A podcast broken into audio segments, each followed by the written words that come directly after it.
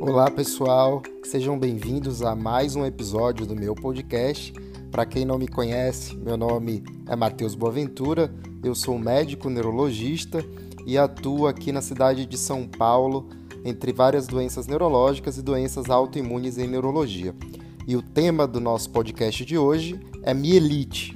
A gente vai falar sobre diversos aspectos da mielite, desde o que é a mielite, quais os sintomas acometidos por essa doença, quais as causas possíveis de mielite.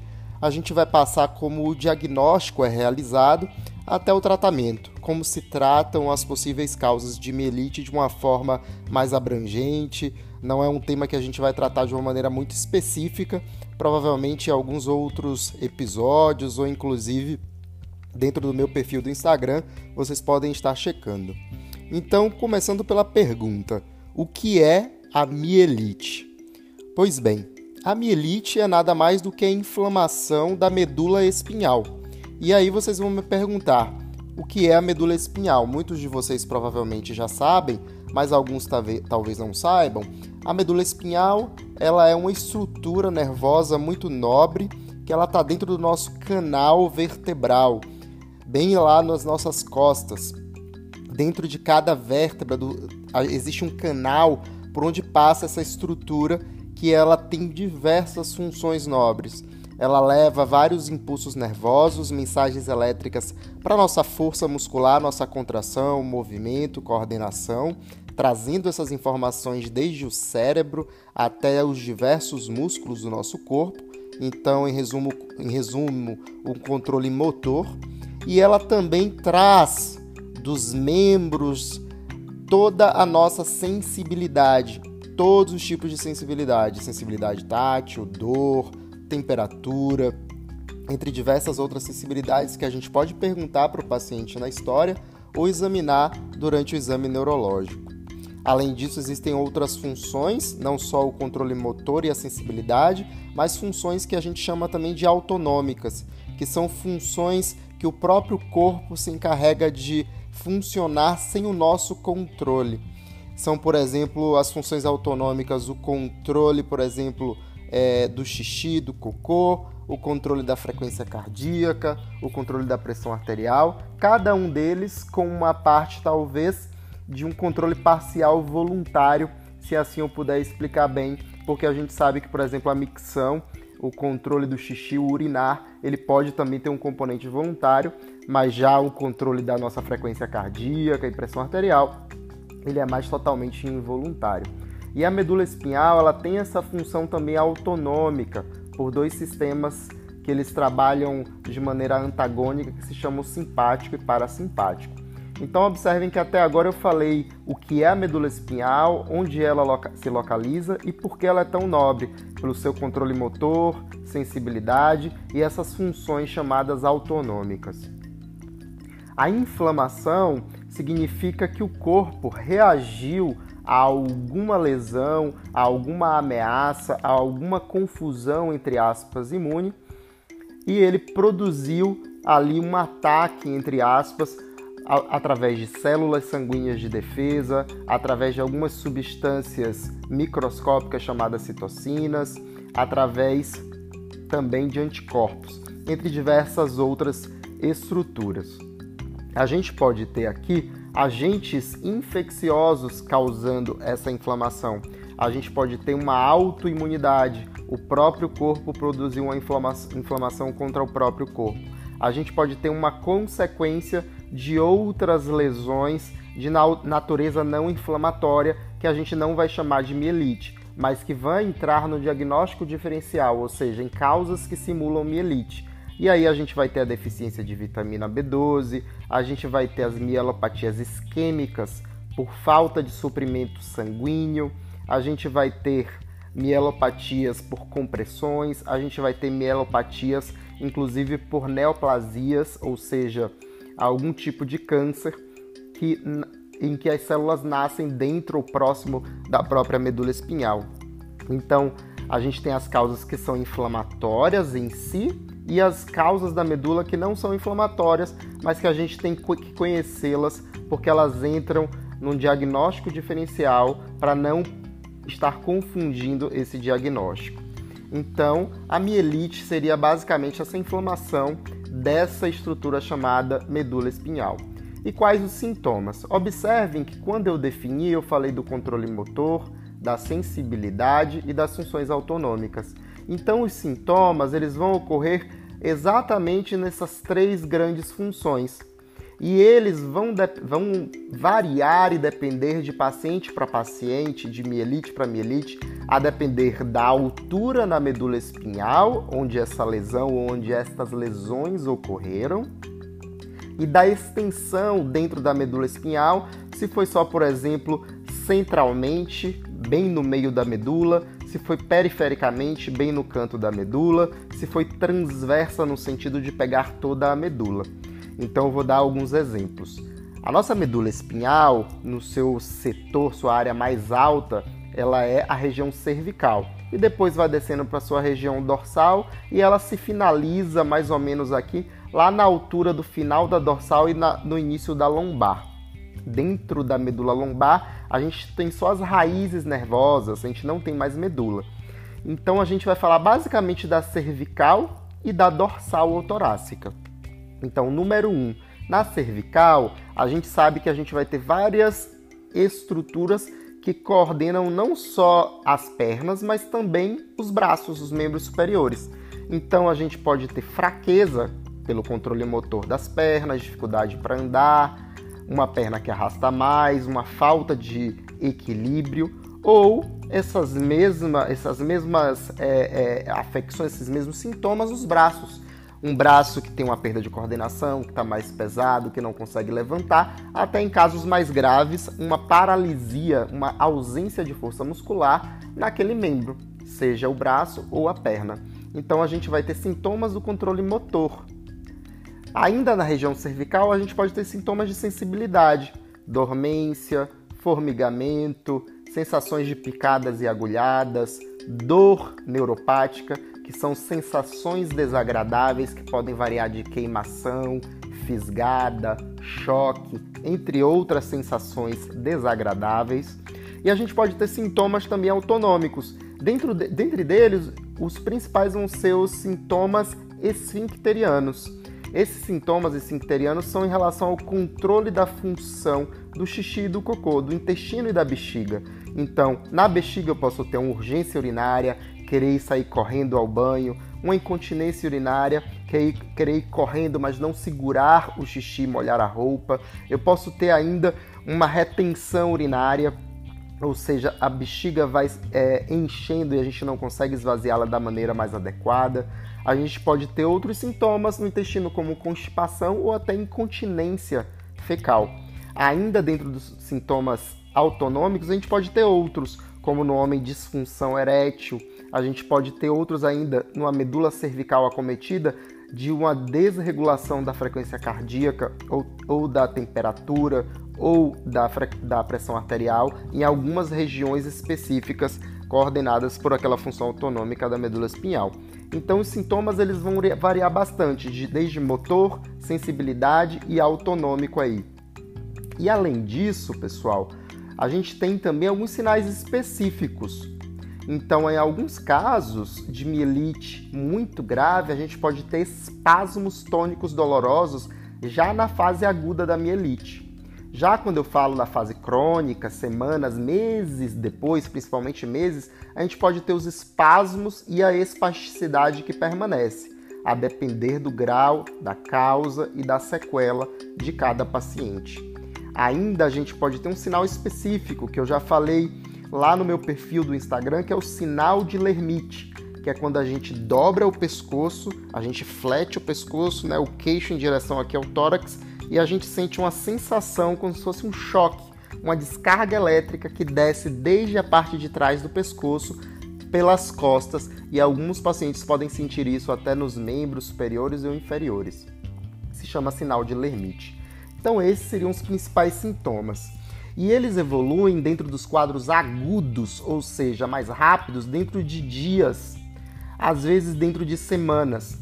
Alguns poucos pacientes podem relatar uma evolução mais arrastada, que a gente não vai conseguir dizer que é exatamente crônica, porque algumas causas, como eu vou falar para vocês, como a neuromielite ótica, quando não tem um diagnóstico, podem se manter de maneiras arrastadas e a gente não chama de crônicas. Já outros pacientes, sim, em caso de meses, a gente vai classificar como é, evoluções mais crônicas. Agora vamos para as causas.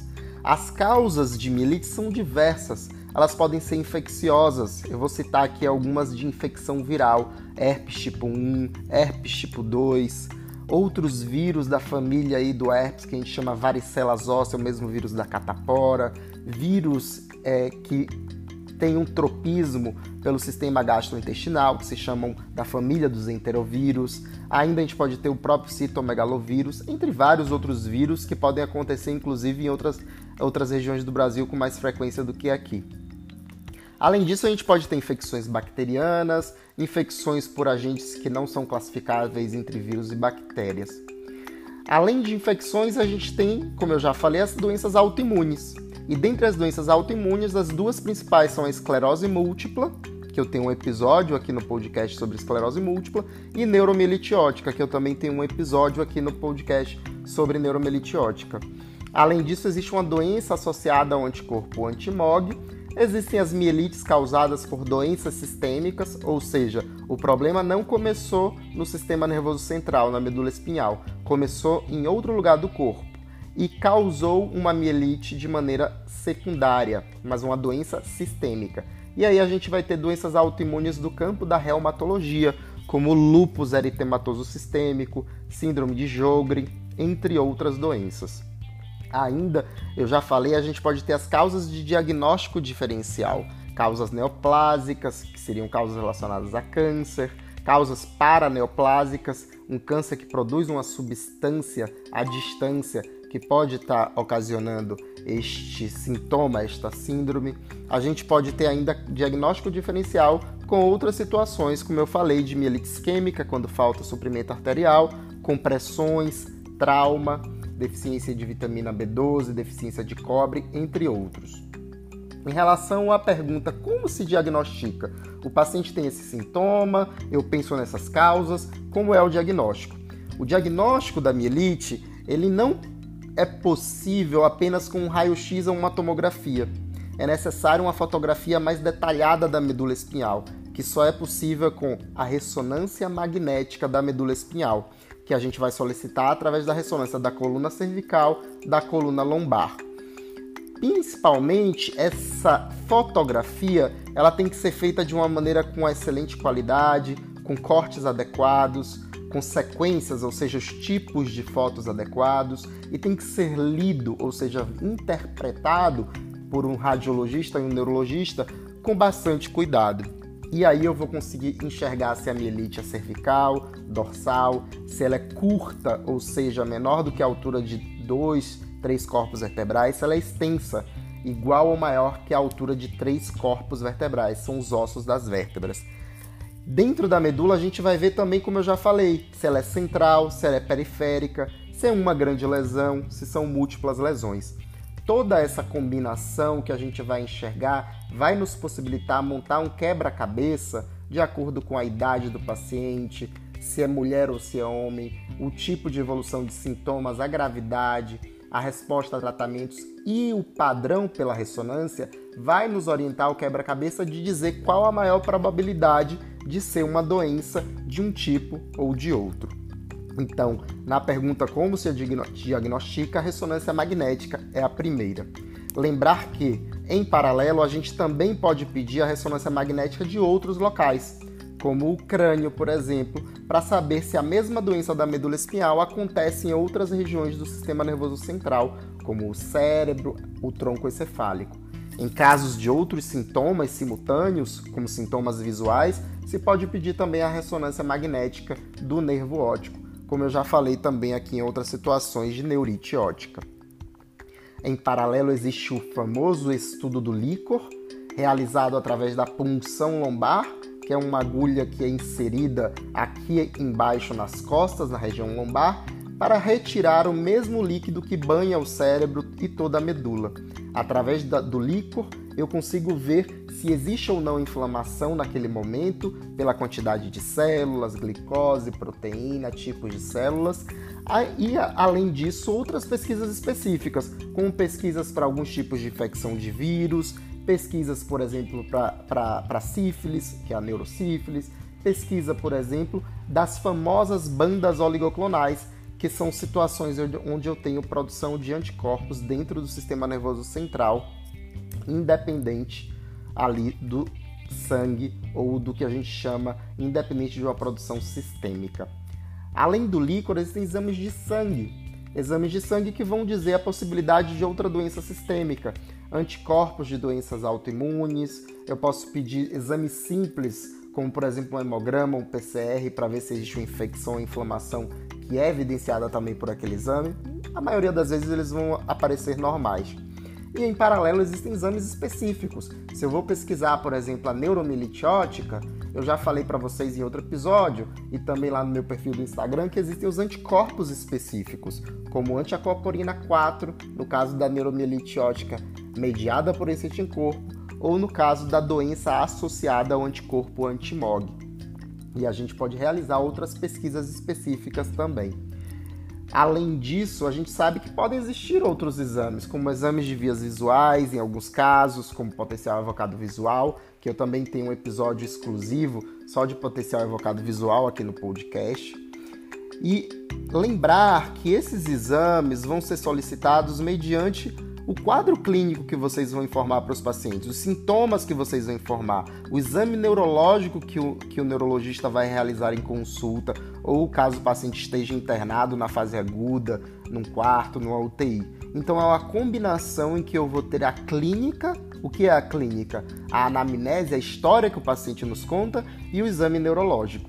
Através disso, combinando com os exames complementares, eu vou poder fornecer um, um diagnóstico mais provável ou um diagnóstico confirmado.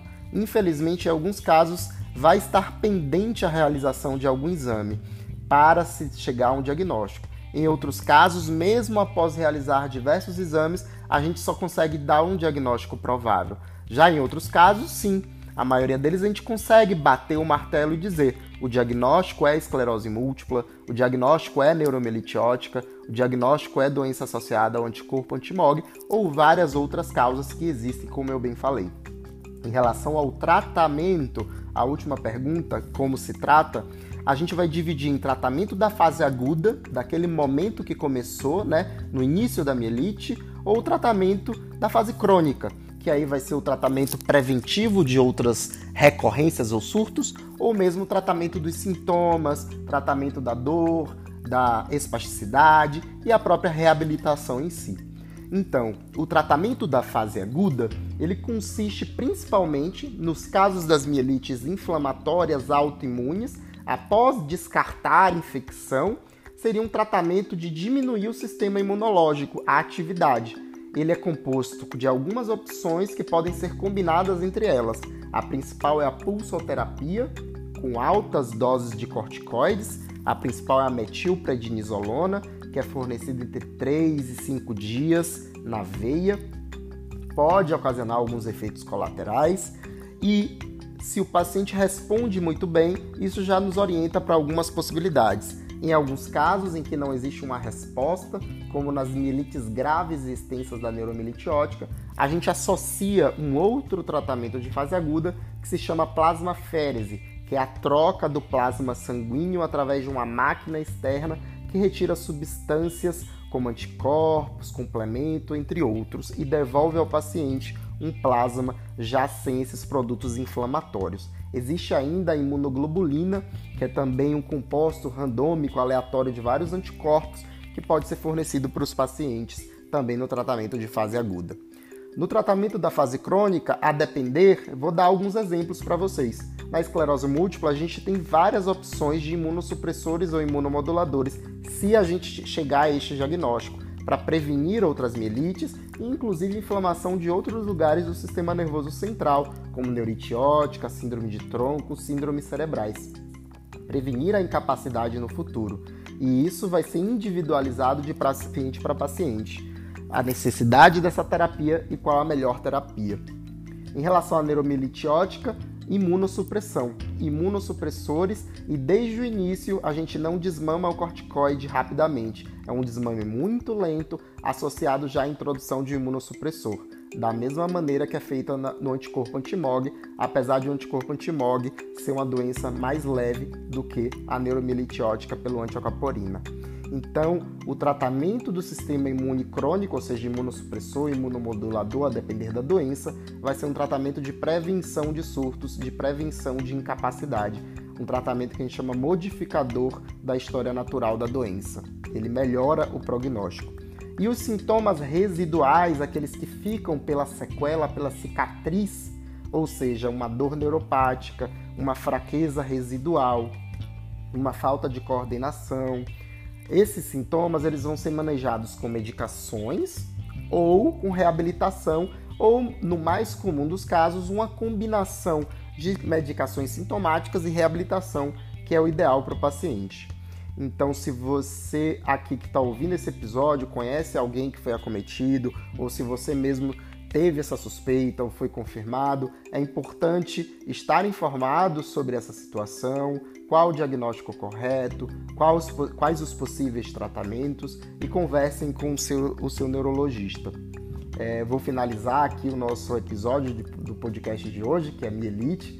Para vocês que querem checar outras informações, existem os outros episódios aqui do meu podcast, existem outras postagens lá no meu perfil do Instagram e no meu site. Para quem não me conhece, meu nome é Matheus Boaventura, repetindo, podem pesquisar meu nome no meu perfil. Um grande abraço para vocês e até o próximo episódio do nosso podcast.